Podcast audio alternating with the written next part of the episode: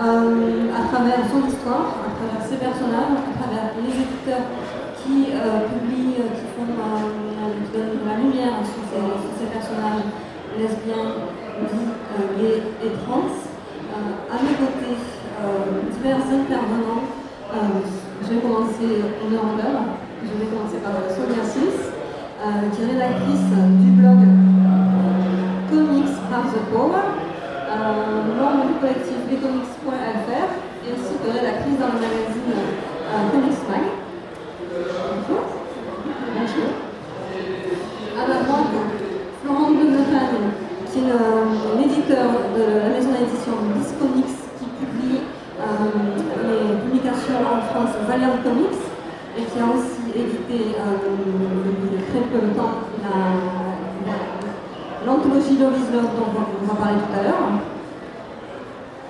Et pour, finir, Aurélien Vives, un rédacteur chez Panini Comics, spécialiste euh, Marvel, euh, qui va nous parler notamment des personnages Marvel. Alors on va commencer cette conférence avec un, petit texte historique, un petit topo euh, de ces personnages LGBT dans les comics. Avec Sonia, est-ce que tu, peux nous dire un petit peu comment ont commencé à apparaître ces personnages et quelle ont été leur visibilité Oui, alors ça va être forcément, tronqué puisqu'on va nous parler de presque 100 ans d'histoire, donc euh, évidemment on va aller très vite. Alors effectivement, au départ, on est dans une sexualité plutôt ignorée ou suggérée. Euh, notamment dans un comic strip qui s'appelle Crazy Cat de George Elliman. C'est un, comics euh, qui paraît de 1913 à 1944 et Crazy Cat est donc un chat, mais dont on ne connaît pas la sexualité. C'est-à-dire que euh, est-ce qu'il est amoureux d'Ignace et est-ce que ce sont des amours homosexuels ou est-ce que c'est une fille On ne le sait pas. Et on reste donc vraiment dans le monde à cette période-là, on suggère. Voilà par la suite, euh, Kat, dans la, version animée, euh, sera explicitement devenue une fille pour euh, choquer les, bonnes consciences des petits enfants américains des années 60. Enfin, au début, c'est pas si évident. Alors, où est-ce qu'on trouve des références homosexuelles un peu plus explicites? Eh bien, dans les magazines porno, dans les fameuses Tijuana Beagles, dont on, peuple évidemment un petit peu les, homosexuels. Alors on a des Mickey, des Popeye et aussi un Donald qui a des aventures euh, avec, euh, avec un personnage masculin. Alors ça ne veut pas dire qu'ils sont forcément représentés de manière positive. Euh, les Tijuana Deluxe vous montrent aussi par exemple un Hitler homosexuel, pervers et manipulateur, donc on n'est pas forcément dans une présentation toujours, toujours positive. Désolé, il y a beaucoup de trucs. Ensuite, on va avoir des personnages euh, ouvertement homosexuels, notamment dans Terry et le pirate euh, de Milton Caniff en 38-39, avec une femme qui s'appelle Saint-Jacques, qui est française, bien et euh, qui, est déguisée, qui, est habillée en homme. Là, le mot est sauve puisqu'elle elle est habillée en homme, elle cotise une femme, y a toujours une espèce de scission masculin-féminin qui reste là, peut-être. Donc euh, on est dans le travestissement, dans... Euh, c'est toujours dans l'ambiguïté, en fait. Toujours dans l'ambiguïté dans ces périodes Alors c'est valable aussi dans la littérature générale. Si vous avez lu Le Club des Cinq quand vous étiez petit, il y a un personnage qui s'appelle Claudine qui se fait appeler Claude et qui préférerait être un garçon, qui s'habille comme un garçon, etc. C'est à peu près la même époque d'ailleurs. Alors tout ça reste un petit peu dans, la suggestion. Et puis dans les années 1950 se passe assez pénible pour le monde des comics en général, découvre bizarrement que Wonder Woman vit dans une ville peuplée de femmes et que forcément il doit se passer des trucs bizarres entre elles. Et puis que Batman et Robin partagent le même lit horreur. Donc voilà, vous imaginez tout de suite les problèmes que ça pose. Donc tout un mouvement qui va s'opposer à ça, aux comics d'horreur également, aux crime comics, qui pervertissent la jeunesse ce mouvement est porté par un, psychiatre, un psychanalyste qui s'appelle Frédéric Bertal, et qui publie un livre qui s'appelle Seduction of the Innocent. Donc il dit, ben voilà, c'est mal les comics parce que tous vos enfants vont être homosexuels parce qu'ils ont vu Batman et Robin dans le même livre. Voilà. Euh, donc évidemment, à partir de ce moment-là, les comics mainstream vont, euh, va éviter tout le sujet puisqu'ils sont soumis au Comics Code Authority. C'est-à-dire que sans ça, vous ne pouvez pas paraître pour la jeunesse, vous avez une diffusion beaucoup plus restreinte en fait. On aura le même système en France hein, avec la commission de censure qui surveille un petit peu tout ça. Il marche pas C'était une auto-censure, hein. c'est-à-dire que le Comics Code n'imposait pas aux éditeurs, c'est vraiment les éditeurs qui, se sont auto-censurés pour pouvoir paraître en fait. De, de, de, publier, il y en a qui, étaient, bien aussi. C'est vrai que du coup ça a été assez terrible pour certains éditeurs qui ont presque disparu, comme ici Comics par exemple. Alors après on passe à la fin des années 60 où quand même on a des mouvements de libération. Euh, alors, euh, Là ça va, ça va commencer à beaucoup évoluer. ça va beaucoup bouger dans tous les sens, puisqu'il y a les mouvements euh, de, des droits pour les Noirs, des droits pour les femmes et évidemment les mouvements homosexuels avec, je vous rappelle, en 1969, l'émeute de Stonewall à New York, faire bouger les choses aussi. Alors, toujours pas question, évidemment, dans les mêmes styles, de parler trop d'homosexualité. Il va y avoir tout un mouvement underground, ce qu'on appelle les underground comics, qui vont euh, donc euh, évoquer ben, toute la libération sexuelle, euh, qui vont militer évidemment pour la légalisation des drogues aussi, mais pour la reconnaissance des mouvements féministes et homosexuels. Donc là, on a toute une série de publications dans les années 70 et puis en 1980, la création du label Gay Comics, donc, euh, qui va regrouper des artistes gays, lesbiennes et transsexuels, et qui publiait des autobiographies, des titres, euh, des histoires sentimentales, etc. quelque chose à dire sur ce, Et du coup, voilà, il y a un nouveau lectorat qui va se développer euh, parce que ces, comics indépendants vont de plus en plus sortir, sortir dans les, librairies, notamment les librairies gays en Californie, Francisco il y a des euh, comics qui, vont, qui, existent encore d'ailleurs. Et euh, c'est toute une communauté de lecteurs de comics et homosexuels qui vont, qui vont se, développer à travers ces, euh, ces comics underground. Alors, les années 80, c'est des années où la visibilité va être plus grande, mais aussi, évidemment, il y a beaucoup de problèmes puisque ce sont les années SIDA. Et donc, évidemment, vous imaginez, les mouvements anti-homosexuels vont se révéler aussi mais il va y avoir quand même beaucoup de, mobilisation pour euh, une plus grande visibilité. Euh, notamment dans, le, dans Fantastic Four 251 écrit par John Byrne en 1983, on, dit le mot gay pour la première fois dans un comics mainstream. Et puis il va y avoir des, grands auteurs qui vont euh, ajouter des personnages LGBT dans leurs œuvres, à commencer par Alan Moore avec Watchmen, et V pour Vendetta évidemment et tout un groupe euh, d'auteurs qui vont se réunir en 1988 pour publier Arg. On va en parler tout à l'heure. Donc euh, je laisse le suspense pour l'instant. Et donc on a des personnages qui commencent à apparaître dans des séries euh, majeures, comme Maggie Sawyer qui va apparaître, qui est la première mère homosexuelle dans un comics, et qui va apparaître dans, Superman.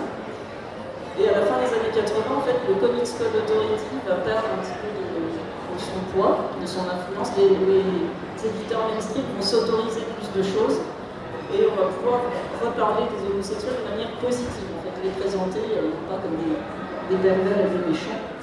Et euh, voilà, tout ça va aboutir aux années 90 et 2000 où là on a un foisonnement de personnages qui arrivent avec par exemple North Star, que vous connaissez peut-être, dans Alpha Flight, en 1992, qui est le premier à faire son coming out dans un comics listé.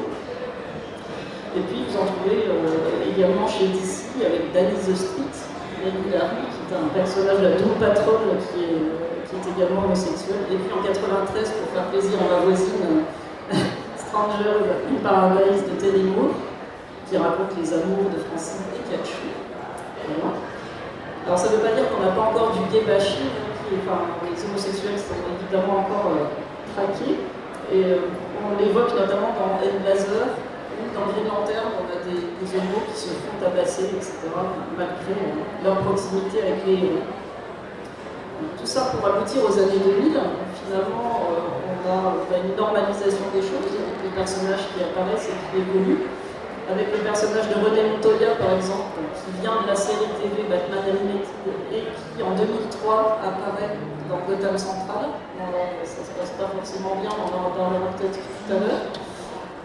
Et en 2005, Marvel fait apparaître un nouveau couple homosexuel, hein, donc Hunting et Victor, qui sont membres des Young Avengers. Et donc voilà, tout, ça va se développer. On a plein de personnages dont on parlera peut-être tout à l'heure. Et je voulais saluer aussi l'effort des Français euh, puisqu'on a des auteurs euh, comme Pierre Collinet et Elsa Chartier qui ont travaillé et qui ont sorti un comic qui s'appelle The Infinite Loop, que je vous invite vraiment euh, à lire. Également Chris McCrum, qui est un auteur de comics français, qui a mis un personnage gay dans sa série The Formidable. Et puis, bah, tout dernièrement, et on salue vraiment cette initiative, l'apparition de Love is Love en français par Kiss Comics, alors c'est à la fois un très beau travail et c'est très triste en même temps puisque c'est un hommage euh, à la tuerie du Pulse. Et euh, voilà, c'est à la fois très beau et très triste d'avoir ce comics entre les mains. Voilà, ça a été très rapide, je vous ai brossé euh, quelques années de comics, mais je pense que merci. Merci beaucoup Laurent, c'était un très bon résumé. c'est vrai que l'histoire des comics, l'histoire de l'homosexualité dans les comics, c'est très très c'est très difficile de la résumé en, en 10 minutes. Je suis désolée de m'avoir imposé ça. Mais vous savez, un très bon texte beaucoup plus euh, développé que le mien dans Infinite Loop par Kachou, justement, qui fait un historique très complet. Donc n'hésitez pas à aller le voir. Euh, deuxième partie de notre conférence, on va essayer de parler d'abord des comics mainstream, euh, en parlant notamment des, rapports entre Marvel et DC Comics. je voulais venir vers toi, Aurélien, spécialiste de, Marvel, d'après toi, quels sont les, auteurs, euh, scénaristes qui ont su mettre en valeur chez Marvel, par exemple, mais aussi également chez DC, euh, l'homosexualité des personnages LGBT, dans les ah, alors en fait, le premier dont je veux parler, n'a même pas directement parlé d'homosexualité, euh, parce que justement il y avait encore une certaine omerta là-dessus. c'est Chris Claremont euh, avec les X-Men euh, qui parlent de toute façon des minorités oppressées, euh, il, injecte beaucoup de sous-textes qui vont parler de ça. Il y a le couple formé par Destinée Mystique qui est clairement homosexuel mais jamais dit de manière directe. après, il y a cette idée que Mystique peut parfois être vu comme un personnage transsexuel, et je pense qu'à l'époque, c'était un peu l'idée qui était derrière, même si, bon, J'aime pas trop ce mélange entre le, métamorphisme et la transsexualité parce que c'est quand même pas, quand même pas équivalent. Et euh, je pense aussi à un épisode de New Mutants euh, qui était très directement, euh, qui parlait très directement de ce sujet.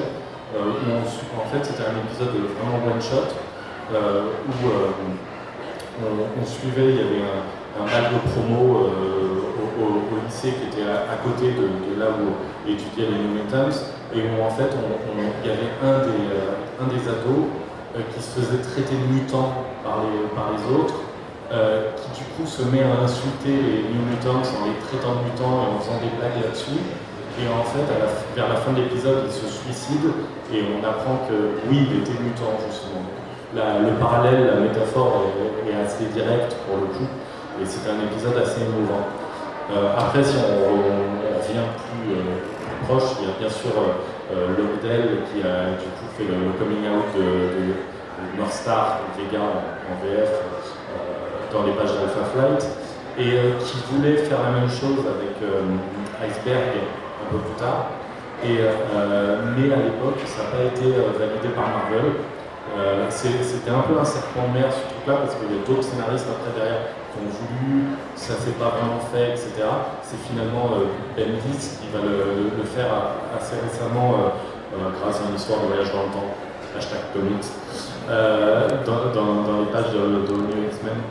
Et donc ça, ça fait partie de, plusieurs auteurs. Je pense aussi dans les, auteurs actuels à Kieran Gillen, qui est un auteur qui a, écrit une, série Young Avengers où il y a un des personnages à un moment qui dit Mais en fait, je suis la seule hétéro de l'équipe. Et où, euh, une autre lui répond Ma belle, je vois que comme tu me regardes, t'es pas si hétéro que ça. Et euh, le, Kieran Gillen a introduit souvent des personnages euh, homo ou bi dans, ses, histoires. Et euh, il y a ça, je crois, un an et demi, deux ans, il y avait eu un hashtag sur Twitter sur la, visibilité des auteurs LGBT et où justement à, cette occasion, Kieran Gillen avait fait son coming out d'homme bi justement et voilà, c'est vrai qu'il porte assez, assez fièrement le, flambeau de, de, ces personnages-là. je vois quelqu'un qui a eu la bonne idée d'acheter Dr. Afra chez Star Wars, que Kieran Gillen écrit, et qui est aussi un personnage au moins bisexuel, a priori homo. Pour l'instant, on sait pas plus. Il y a aussi un, un autre auteur, un scénariste, c'est Brian K. Vaughan. Oui, tout à fait. Euh, ouais, qui, euh, a écrit des histoires et pour Vertigo d'ici euh, et pour Marvel, notamment chez Marvel le personnage de Carol Nadine dans la série Runaways. Voilà, dont on va en parler peut-être tout à l'heure si on a le temps travers de la série télé. Euh, mais également euh, le docteur Mann dans euh, Wise Last Man?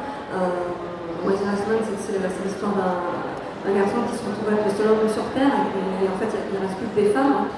effectivement, le thème de l'homosexualité féminine est largement discuté dans, cette, dans, ce comics. Et ensuite, chez, chez, DC, on a d'autres auteurs emblématiques, comme je pense à Greg Ronca, ainsi que Gail Simon, euh, ça, c'est deux scénaristes qui ont vraiment euh, fait la promotion euh, de manière très très positive pour les personnages LGBT. Greg Ronca, au travers de la série Gotham Central dont tu parlais tout à l'heure, Sonia, avec le personnage de, René Montoya, qui, dans le cadre de son travail, est détective à la, police de Gotham City qui est victime d'homophobie avec ses collègues de travail. et ça, c'est le fil conducteur de toute la série Gotham Central c'est aussi un scénariste euh, qui a, la particularité de, créer des personnages féminins très très forts et très très intéressants, euh, très denses. Euh, c'est lui aussi qui a créé la, nouvelle version du personnage de Batwoman en 2006, qui torse une, super-héroïne évoluant dans, dans Gotham City et qui elle aussi a subi l'homophobie dans l'armée ça fait référence à cette euh, politique de, l'armée américaine qui euh, s'appelait à l'époque euh, le Don't Ask, Don't Tell, qui était en fait si vous ne disiez pas, si vous ne faites pas votre coming out, nous de notre côté, on ne dira rien, on fera comme si de rien n'était. Et c'est quelque chose qui a été abrogé par, Bill Clinton il y a, pendant sa, sa présidence, qui n'existe plus. Mais à l'époque, il y avait vraiment un véritable tabou pour les, euh, homosexuels euh, militaires aux États-Unis. Et euh, dans Batman, ça fait largement référence à, ça. Donc c'est vrai que chez DC, il y a beaucoup de, de scénaristes qui font.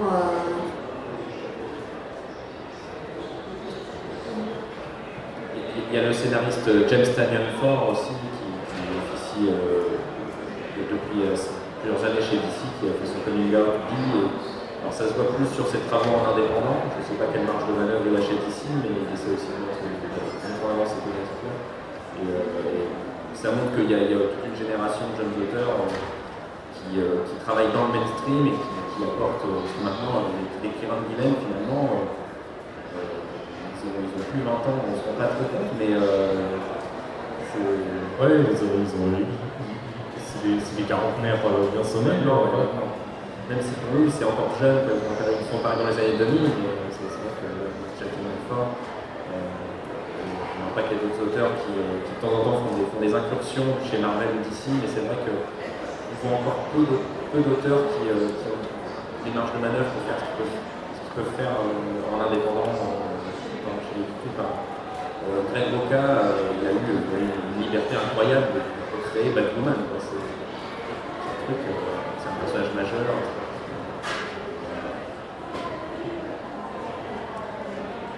Je vais ajouter juste que pour Batwoman, ça n'a pas été tout à fait au bout, puisque le mariage était prévu et que finalement, ici, on n'a pas sauté le pas de, faire marier son personnage. Et donc voilà, on voit qu'effectivement, il y a encore une petite frilosité quelque qui est peut-être en train de passer, mais qui rejoint à cette époque-là. Alors que Marvel avait marié euh, North Star en 2012, euh, ici, n'avait pas sauté le pas pour Batwoman on a été nombreux à regretter. Et c'est d'ailleurs pour ça que les artistes euh, de la série à l'époque euh, ont, démissionné carrément euh, comme, liste de protestation de, ce refus d'éditeur de, de, marier son héroïne. Donc quand on a parlé des, auteurs, on a peut-être parlé justement, on a parler aussi des, séries, des séries phares comme, comme Wise Last Man, Runaways, Batwoman, Gotham Central. Est-ce que vous voyez d'autres séries dans les comics mainstream qui parlent on peut aussi penser, c'est une série qui est très culte aux US, qu'on connaît un peu mieux maintenant en France c'est la série Riverdale, mais euh, dans la série Arch Comics, euh, il y a le, personnage de Kevin euh, qui, qui, a fait son coming out dans les années 2000. Je vais avoir du mal à me rappeler la date comme ça à froid, mais ça fait aussi partie de ces personnages qui ont été introduits. Et là, en plus, dans un contexte beaucoup plus réaliste, beaucoup plus de la, ville de province américaine classique. Donc, on peut penser aussi à ça, par exemple. Oui, oui sinon on vient justement à parler des comics indépendants, des comics hors, euh, hors mainstream, euh, avec des, des, séries dont euh, qui défilent. Moi je pensais à récemment Jerry les hologrammes chez IW, ainsi que London Jane qui est paru chez Norman Comics. Il y a aussi Giant Death chez Aquileos par exemple. Tout à fait. Euh, ce qui est intéressant aussi, c'est que y a, chez les comics indépendants, il y a aussi le jeune public qui peut être touché euh, par ce genre de, de problématique. Euh, je pense que c'est vraiment très, très intéressant justement que les, les jeunes lectorats soient euh, sensibilisés au, au, statut des LGBT à travers des bandes dessinées consacrées aux jeunes avec des histoires un peu, moins dramatiques, un peu plus, plus Ça, c'est important. Oui, et c'est nouveau, du coup, c'est vrai qu'on voit, même en France, apparaître ces comics, un Lumberjack, c'est hyper mignon et franchement hyper positif. J'avais les hologrammes aussi, c'est très sympa, c'est hyper accessible. Et c'est vrai que c'est une chance que les lectorats un peu plus anciens n'ont pas eu, de pouvoir retrouver ces personnages auxquels ils peuvent éventuellement s'identifier facilement. Il faut noter que ces séries-là, la James, notamment, c'est des séries teen, voire enfants. Enfin, c'est vraiment des séries qui sont marketées, qui sont créées pour un public jeune. Et euh, ça, c'est quand même important d'avoir ces, thématiques-là abordées. Euh, c'est très neuf. C'est vraiment un changement par rapport aux générations précédentes pour lesquelles il fallait déjà un grand tableau, etc., pour avoir une série qui, qui éventuellement pouvait nous correspondre. Sauf ces modèles pour dessin. Et il y, a, un autre truc que je trouve qui est, qui est bien par rapport à ces séries-là, je pense justement aussi à Death, qui est un peu dans le cas. Je pense aussi à une série que j'aime beaucoup chez Marvel, qui est euh, Squirrel Girl, et où en fait on va avoir des personnages qui vont être introduits, euh, qui vont être euh, homo, trans, et où ça ne va pas forcément être dit dès le début, dès le premier épisode, pour caractériser le personnage. Ça va être amené de manière intrinsèque au bout d'un certain nombre d'épisodes, ou par un détail, par quelque chose, par quelqu'un qui va faire une, remarque. Voilà. Et parce qu'en en fait, c'est pas considéré comme quelque chose de central, d'important, c'est juste une des caractéristiques, une des facettes de tel ou tel personnage. Si on peut peut-être faire un peu une rétrospective, ce qu'on peut dire, c'est qu'à l'époque, et encore aujourd'hui dans le comics, surtout à l'époque, quand il y avait un personnage euh, gay, lesbien, trans ou quoi, c'était toujours représenté de manière extrêmement caricaturale. Il était toujours euh, dans la merde complète, euh, malade, sida, il était drogué, enfin, c'était toujours euh, une vision extrêmement négative, mélodramatique, il toujours que ce soit plot point en fait. C'est principalement un élément d'intrigue, ce personnage. Et pas un personnage en lui-même, c'était un martyr, un mec de film. Et, aujourd'hui, on, on arrive sur des, sur des séries qui ont des caractéristiques complètement normales, et c'est pas, la partie de l'histoire. C'est comme ça. Quoi. Je pense qu'il faut distinguer effectivement la problématique de la caricature de la problématique du martyr. Peut-être que dans les années 80-90, on avait quand même besoin d'exprimer ça quelque part dans les comics. Euh, voilà, ben, c'est pas marrant d'être un jeu vidéo, un jeu LGBT. Effectivement, euh, il y avait ce côté militant de montrer euh, l'homophobie dans toute sa splendeur, si je puis dire. là, on est dans un, monde effectivement peut-être plus positif. Alors, ne doit pas nous cacher toutefois les réactions parfois étonnantes des haters euh, multipliées par 10 depuis que les réseaux sociaux arrivent. Mais c'est vrai qu'on est moins dans le mélodrame parce que peut-être on en a moins besoin pour, euh, pour parler de soi aussi. Et en, note de bas de page un peu, ça me fait penser à quelque chose. Là, c'est dans la série euh, X-Force X-Statics de Peter Milligan. Il, il, déconstruit un gimmick justement lié à ça, c'est qu'il introduit deux personnages homosexuels dans l'équipe et en fait ils vont essayer de sortir ensemble et ça va pas marcher du tout parce qu'en fait ils ont beau être tous les deux gays, ben, ça colle pas du tout entre eux. Et c'était une manière justement de jouer avec ce côté, la représentation parfois forcé, parfois euh, euh, token, un petit peu. Ah, il faut qu'il y ait deux un personnage gay, bon, deux, allez, on va les mettre en couple. Là, ils jouent avec ça et ils montrent que c'est pas parce qu'ils sont gays que forcément ils vont euh, sortir ensemble, s'aimer, etc. Et, c'était assez avant-gardiste pour l'époque parce que c'est finalement ça, c'est une série qui a 20 ans. ouais, enfin tout début des années 2000, fin des années 90. à l'époque, ça, ça semble pas si vieux que ça, et pourtant c'était quand même assez rare à l'époque. On avance à, un tout petit pas. Complètement. Et, si, juste le, bah, le, virus Legacy, euh, le X-Men, euh, bah, c'est le sida. Quoi. le on a fait un petit peu le topo de toutes ces séries, de tous ces auteurs euh, dans les comics mainstream et indépendants. il y a une autre catégorie d'œuvres aussi qui, dont il faut absolument parler. Ce sont les anthologies à caractère revendicatif. il y en a deux qui me tiennent vraiment à cœur. Je vais parler de la, première parce que historiquement, c'est vraiment la première anthologie qui a été par les euh, qui a aidé, euh, qui a fait beaucoup de, bien à, la communauté, c'est ARG. Artists Against Rampant Homophobie. Euh, ça a été initié par euh, Alan Moore, que je ne présente pas, le célèbre scénariste culte de Watchmen et les pouvoirs de l'État. ça, on remonte un petit peu dans le temps, à la fin des années 80 en Angleterre le gouvernement de Margaret Thatcher, euh, qui était une première ministre à, l'époque, et qui a créé une, loi euh, en disant, en, interdisant en fait toute promotion euh, de propagande homosexuelle en Angleterre. C'est un peu comme ce qui se passe en Russie en ce moment avec le gouvernement de Poutine qui, censure littéralement les associations, euh, tout moyen de communication, euh, les, Pride et compagnie euh, pour les homosexuels. Thatcher a fait exactement la même chose en, la fin années 80 en Angleterre. Et ça, à la moment, s'est révolté vraiment vis-à-vis de ça.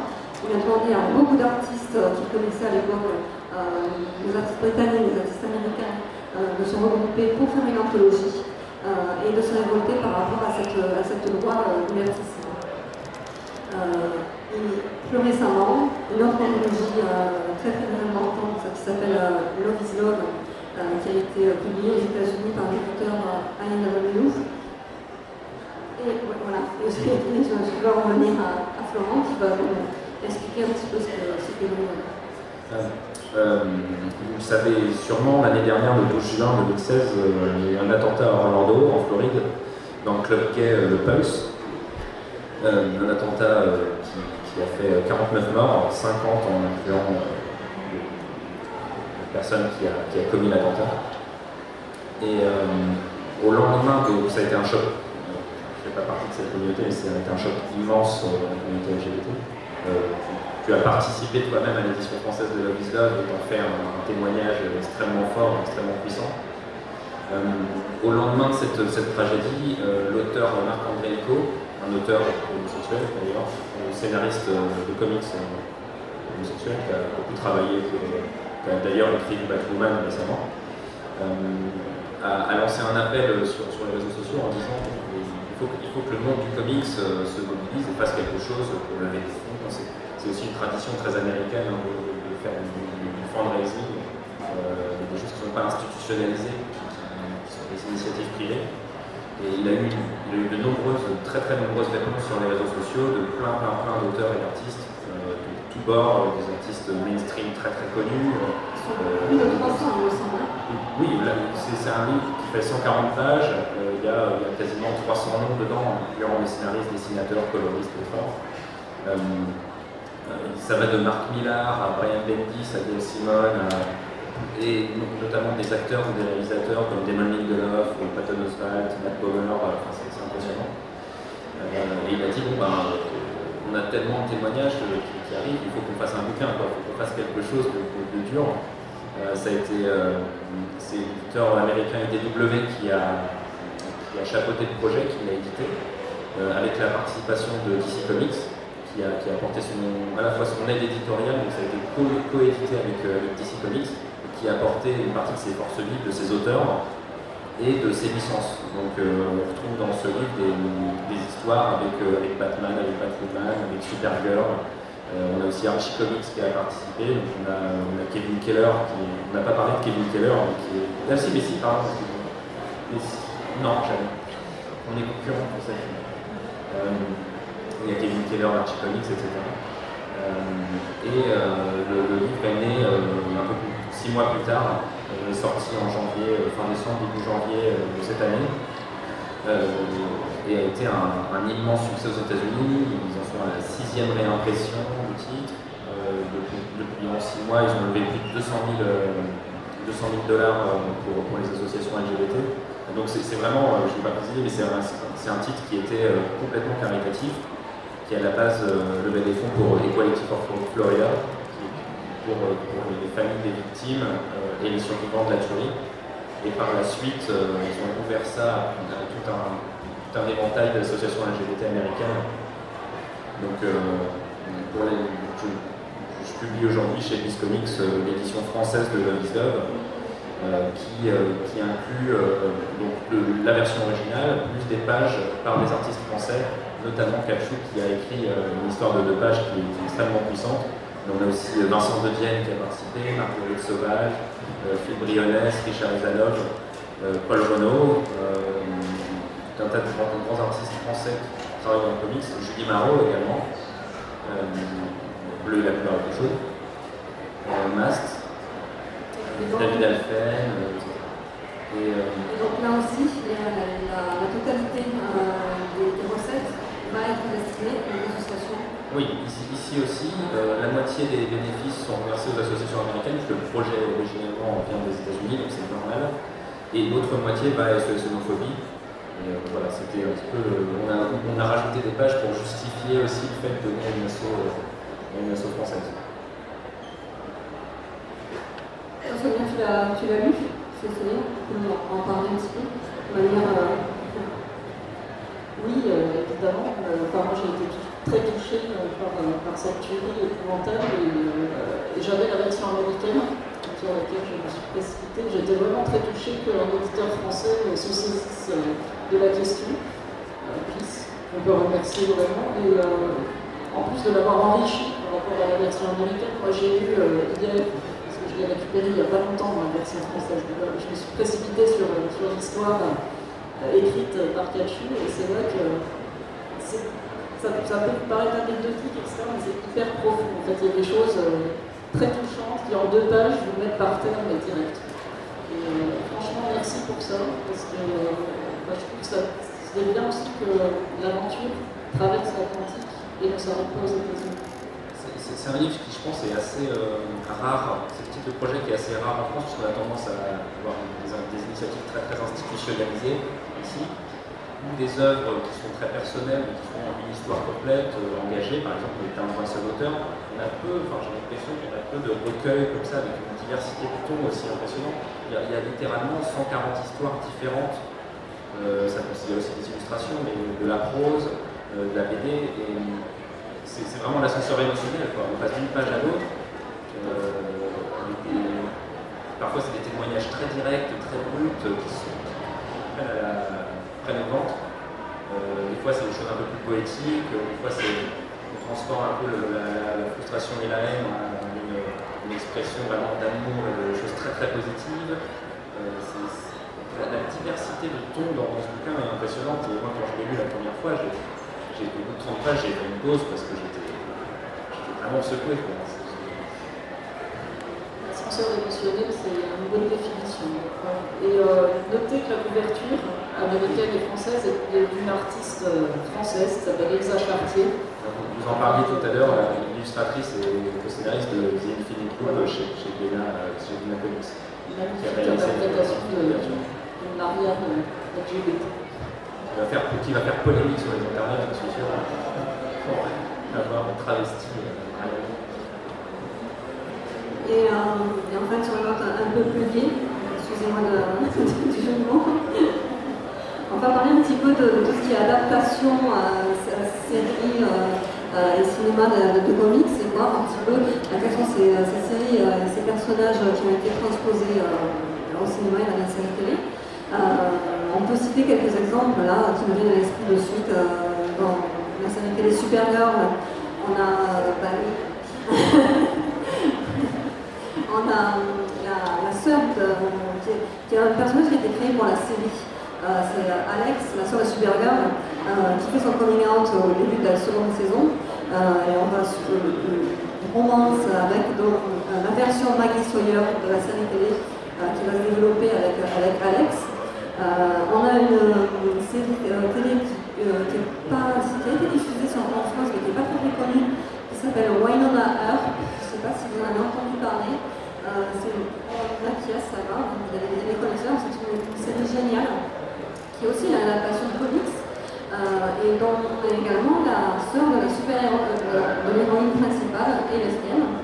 Euh, et on a plus récemment donc la série Runaways, dont tu peux, peut-être nous en parler. Alors je l'ai pas encore vu, mais je connais bien le comics, et ils ont en tout cas gardé le, fait que Carolina Dean est donc quel et euh, homosexuel. Et, euh, et d'ailleurs, euh, elle va avoir d'ailleurs un crush en moi au début, après, en tout cas un, élan vers une autre des, des, héroïnes du groupe. Et, et, aussi, je pense que ce, faut, ce dont il faut parler aussi, c'est les manques qui existent actuellement. Euh, on voit bien que le, Marvel Cinematic Universe, par exemple, euh, fête ses 10 ans cette année avec une absence totale de, personnages LGBT. Et, euh, Il y a eu une allusion très très perceptible dans Thor, dans le dernier Thor, avec, avec Valkyrie. Il y, a, il y, a, aussi le fait que, par exemple, James Gunn, qui est plutôt quelqu'un de très progressiste, très ouvert sur ces questions-là, avait déclaré que justement il y a certains personnages dont on n'a pas du tout parlé de leur sexualité à l'écran et que ces personnages-là pouvaient tout à fait l'être, mais en tout cas pour, l'instant au niveau visibilité, euh, ça, revient un peu au même.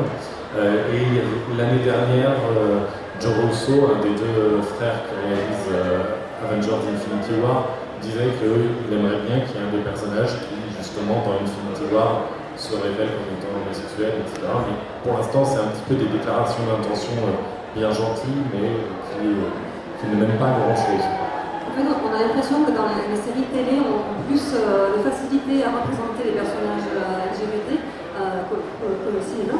Après, c'est peut-être aussi une question de temps. les, les intrigues amoureuses sont relativement peu développées dans les films du MCU, pour être honnête.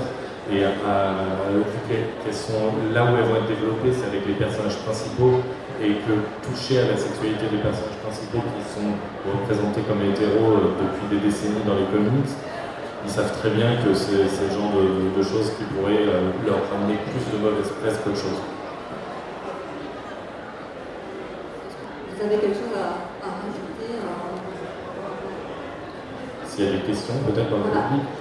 Voilà, est-ce que vous avez des, questions Oui Je ne sais pas s'il y a moyen d'avoir un micro euh, portatif. Je crois qu'ils sont en train de réparer le micro. Sinon, je parle plutôt fort et c'est pas vraiment un problème. en fait, je voudrais vous poser une question sur la représentativité des personnes LGBT à proprement parler dans les comics. Vous pouvez les Merci. Je vais essayer de pas l'harceler. Ça fonctionne? Alors, ce que j'aimerais savoir, c'est si on peut considérer qu'il y a en majorité davantage de personnes. Euh, sont homosexuels du côté féminin et du côté masculin Déjà, première question, attendez, parce que pas fini, ça va être long et chiant, un peu désolé. Euh, parce qu'en fait, il y a beaucoup de. Enfin, on a pas mal parlé de l'homosexualité, vraiment, on en parler, mais pas des races de, du transgenre, des gens qui refusent de s'identifier à leur genre. Et dans le comics, ça reste assez peu présent. Euh, un homme qui voudrait être une héroïne ou, euh, une fille qui voudrait être un héros.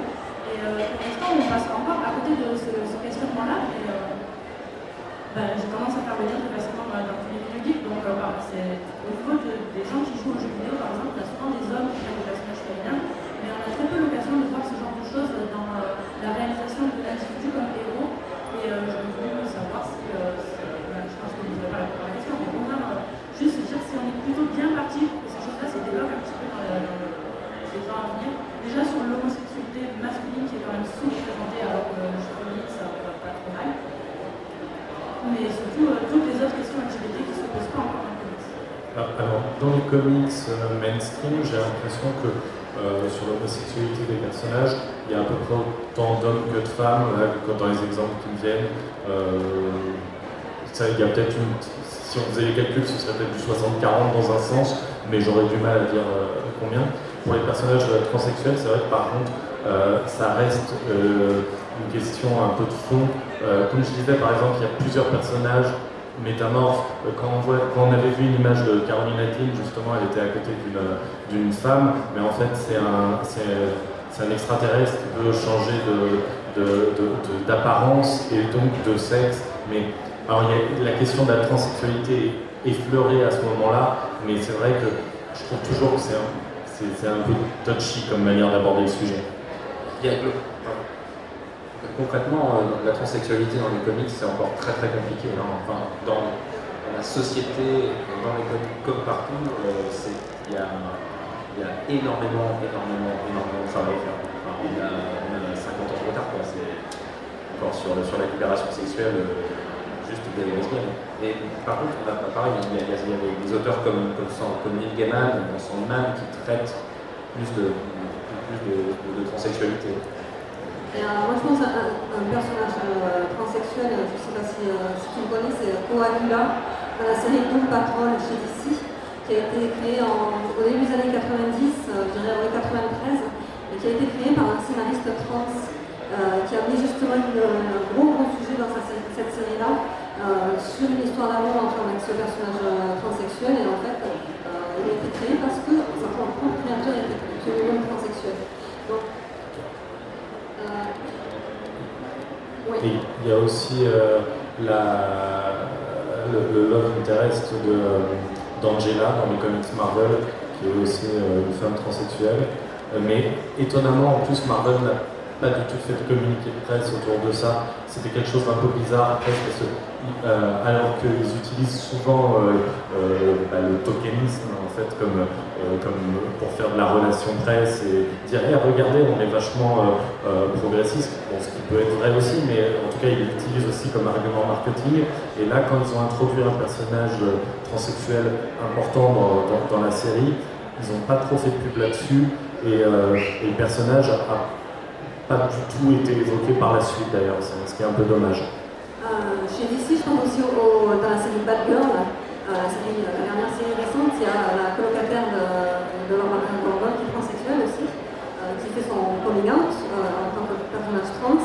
Et c'est la première fois justement dans un comic mainstream qu'on voyait un personnage trans sur son coming out. Et ça, c'était une grande révolution. C'est pour ça que je vous disais que en fait, c'est plus, plus dans les séries pour les filles, parce que Supergirl, c'est pas tellement pour un public masculin en fait.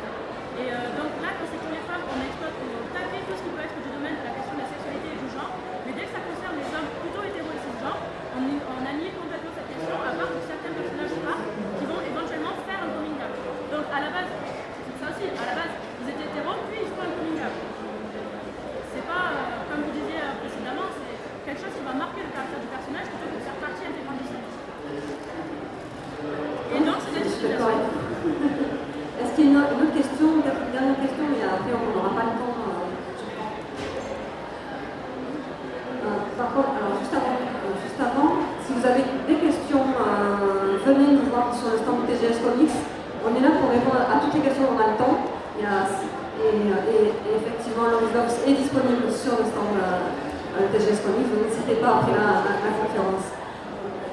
Alors, est-ce que vous pensez qu'il y a plus d'intérêt euh, pour la visibilité, pour l'acceptation de faire des événements comme, Iceberg, par exemple, qui est un personnage très connu, on a, a changé de sexualité, ou au contraire, d'avoir des personnages, je parle chez Marvel, comme Arnold ou, euh, euh, King et euh, les Young Avengers, qui au final sont là depuis 10 ans environ, et qu'on voit continuellement dans les histoires, même si ce ne sont pas forcément dans les mais on voit toujours avoir des interactions, euh, etc.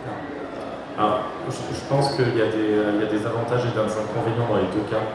Euh, le, fait de faire un, personnage établi, un coming out, c'est évidemment une manière euh, d'avoir un personnage parce qu'il est implanté depuis longtemps avec une grosse exposition et du coup de, de jouer là-dessus aussi.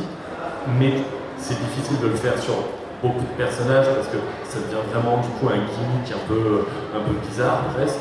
Et à côté de ça, pour des personnages qui sont créés, euh, c'est bien d'en créer des nouveaux, de les intégrer au, au, background et, tout ça, mais on sait bien que les nouveaux personnages ont souvent plus de mal à, à trouver leur public et l'intérêt du public.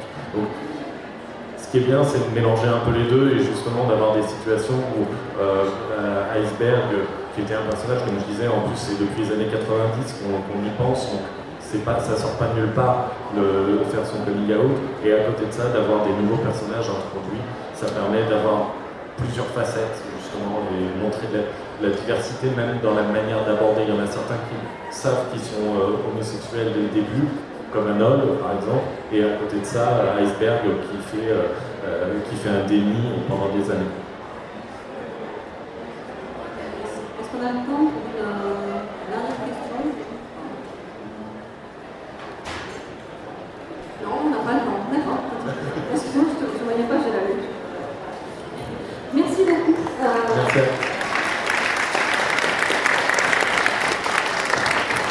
Comme dit Kachou, si vous avez encore des questions, vous voulez discuter, on a tout le temps du monde euh, sur le TGS Comics, euh, en face des signatures des, des acteurs. Euh, du